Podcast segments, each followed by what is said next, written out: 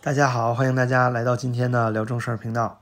今天呢，跟大家聊一个新鲜的话题，题目呢就是李老师大战方舟子啊。最近这几天啊，在推中文这个呃反贼的推特圈里呢，出了这么一件大事儿，就是之前在这个白纸运动和这个各种中国呃内地的抗议活动兴起之后啊，呃火起来这么一个推特的账号，叫你老呃李老师不是你老师啊，很绕口。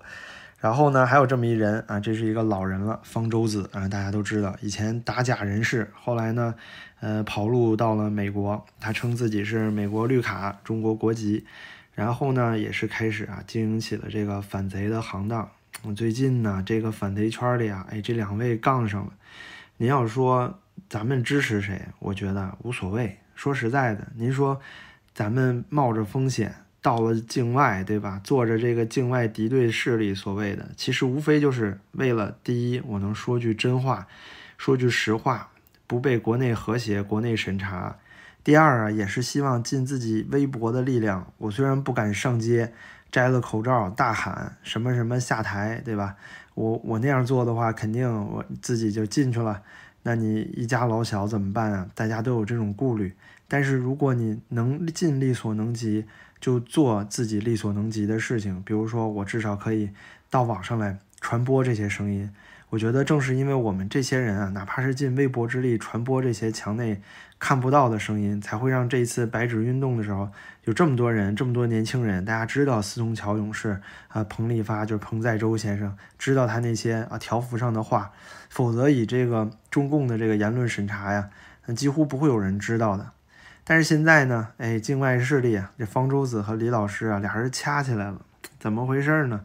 你看，首先啊，就是五天前呢，方舟子其实最开始呢，他发过这么一期啊节目，他说呢，嗯，中国啊，现在开始在大陆政府方面，呃，把这个大帽子，境外势力的大帽子扣给了那些，呃，上街抗议的民众，说呢，他们是受境外势力唆使啊，推翻国家政权的人，搞颜色革命。他就说呢，呃。即使这些人真有境外势力参与，又能怎样？说帮助中国人民反对暴政不行吗？所以呢，他做了这么一个评价，说大家都来当这个推动中国进步的境外势力。但之后啊，我觉得这两个人呢，我真的不做评价，因为我觉得看着中国人内斗啊，怎么着都是不太爽的一件事情。尤其是你这个反贼圈，就好像呃境外的这个，您知道呃民运群体啊，民运群体最喜欢互相掐。就挺挺丑陋的，说实话，本来你都是有一个共同的心愿和理想，而且你是应该是爱国人士，对不对？你为的是中国好，为了中国以后啊，人民能够有自由讨论的空间，能够有呃民主宪政、三权分立，这不是你们的所谓进步思想吗？但是你们现在自己掐起来了，那你让国外的国内的老百姓们怎么看呢？你说作为一个墙内的人啊，就觉得看到这些情景。尤其是刚翻墙的人会觉得很，就很恐惧，就觉得国外的这些民运可能大概率都是骗流量的骗子，对吧？就为了这个骂共产党有流量，然后呢就跳出来了，天天骂共产党。实际上呢，自己还跟这个其他的民运人士、跟同行啊一掐，那就是郭德纲那句话嘛：“同行是冤家。”对于方舟子、方舟子来说呀，同行就是冤家。那接着您就看啊，很快。这个方舟子呢，就问了一句，说李老师是谁？他说呢，这个李老师都是呃，不是你老师这个账号啊，发帖太多，好像说他一小时啊发这个三百多条，然后说太夸张了，肯定背后有团队。那这就是我刚才我说的李老师，不是方舟子那期节目了。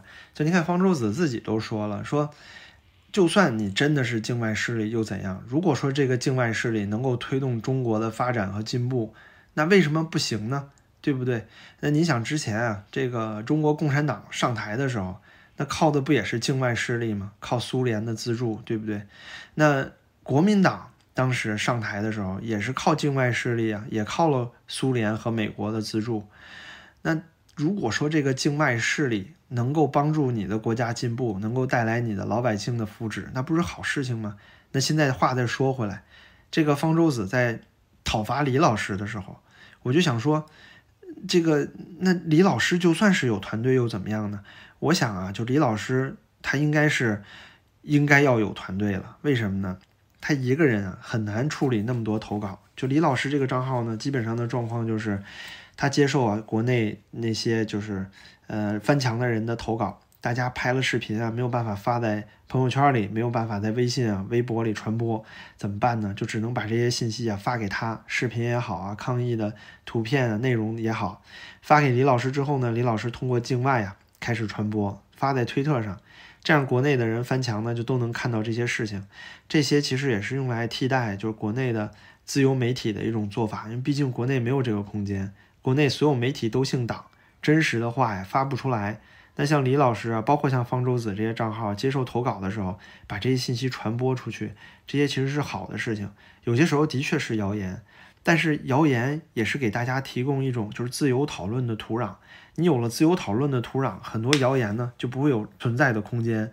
另外一点，大家也看到了，不管是李文亮还是之前西安封城啊等等事情，大家都看到，很多时候如果说你错过了一条谣言，导致很多人因此丧命的话，那其实也是一个更大的损失。所以这里呢，我觉得对于谣言这个事情也是非常值得商榷的。嗯，没有一个确切的答案。有的时候谣言是有效的，有的时候谣言呢会害人。但是说回来，就方舟子和李老师这两个人做的事情，现在呢，两个人掐的是越来越厉害了。方舟子呢就质疑说，这个第一啊，李老师背后有团队；第二呢，这个李老师，你是不是隐瞒了自己的身份啊？你是不是国安啊？你是不是大外宣？就这些都是。赤裸裸的直接攻人身攻击，我在想的就是你的意义是什么？就是李老师就算是有团队，就算他是大外宣，无论是怎样，至少目前为止呢，他能够放出国内人看不到的这些信息，能够帮助很多人做一个发声的渠道。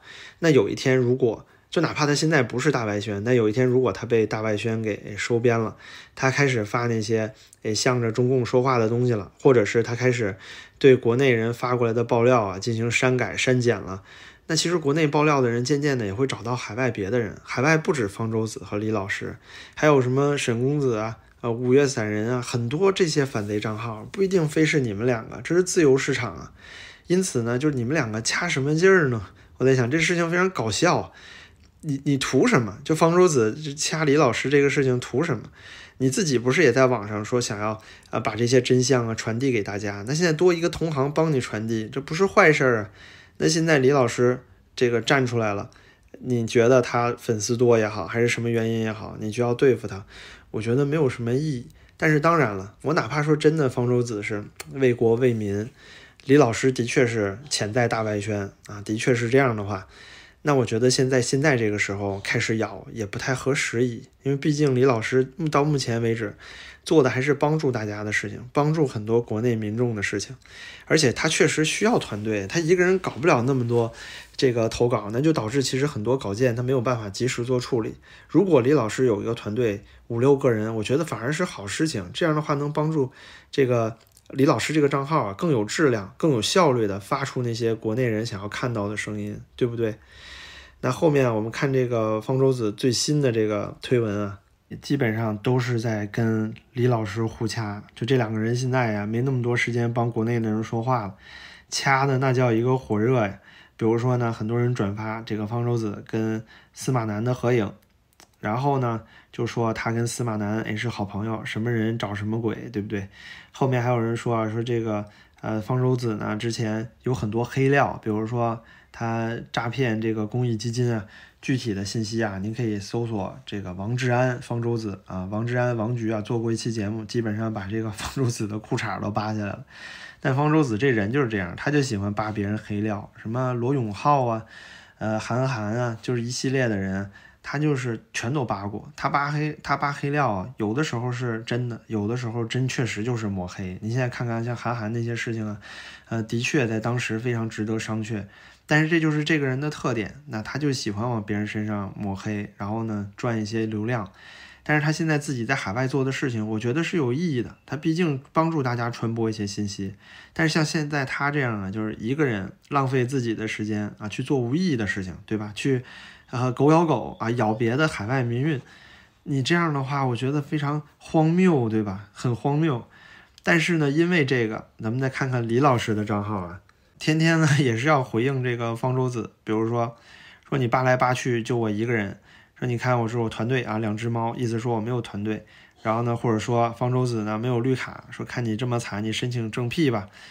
然后还有呢，下面又说，呃，觉得方舟子啊看着可怜，然后就基本上全都是在反击啊，然后又辟谣，对吧？各种东西，我我觉得这里李老师做的也。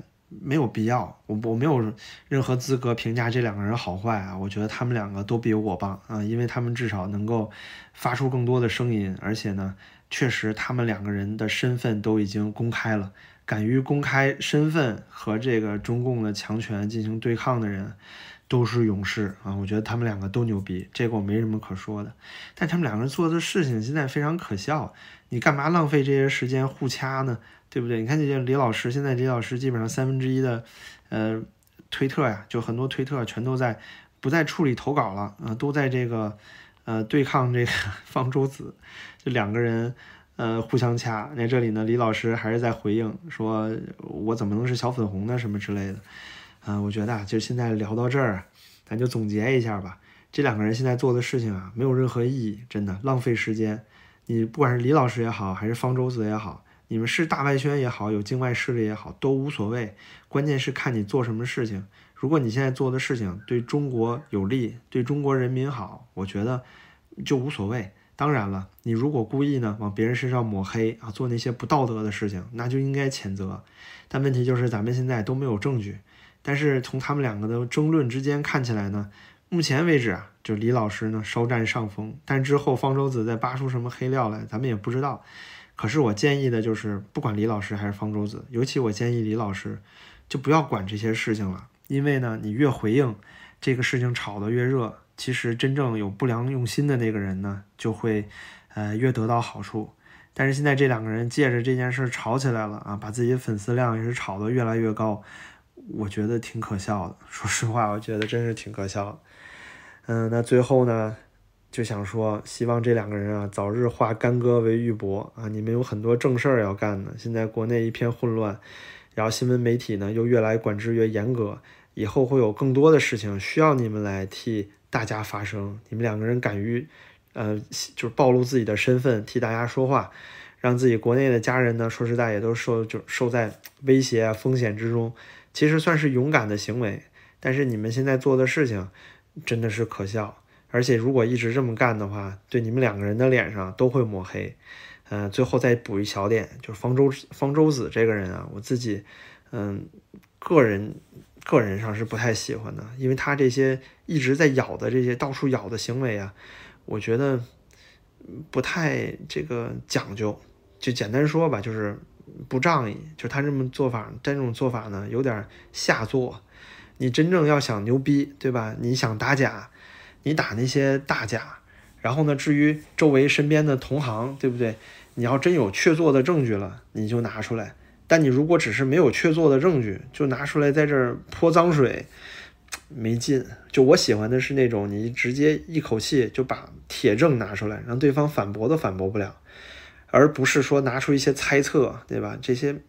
并不是，尤其是对抗强权，你可以用猜测；但是对抗同行，用猜测猜测的方法泼脏水，这种事情真的是非常无耻，我觉得挺无耻的。但是方舟子的这个，呃，他敢于说话的这个呃行为啊，他这种态度，暴露身份说话说真话的这种，就他至少发替别人发出一些真话吧，这种态度呢，嗯，我还是敬佩的啊。这两个人呢，说实在，勇气上都比我强。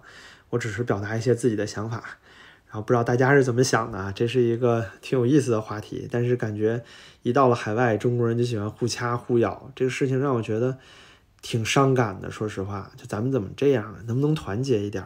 哎，那行吧，今天这一期就先这样，然后感谢大家收看我的节目，咱们下期再见吧。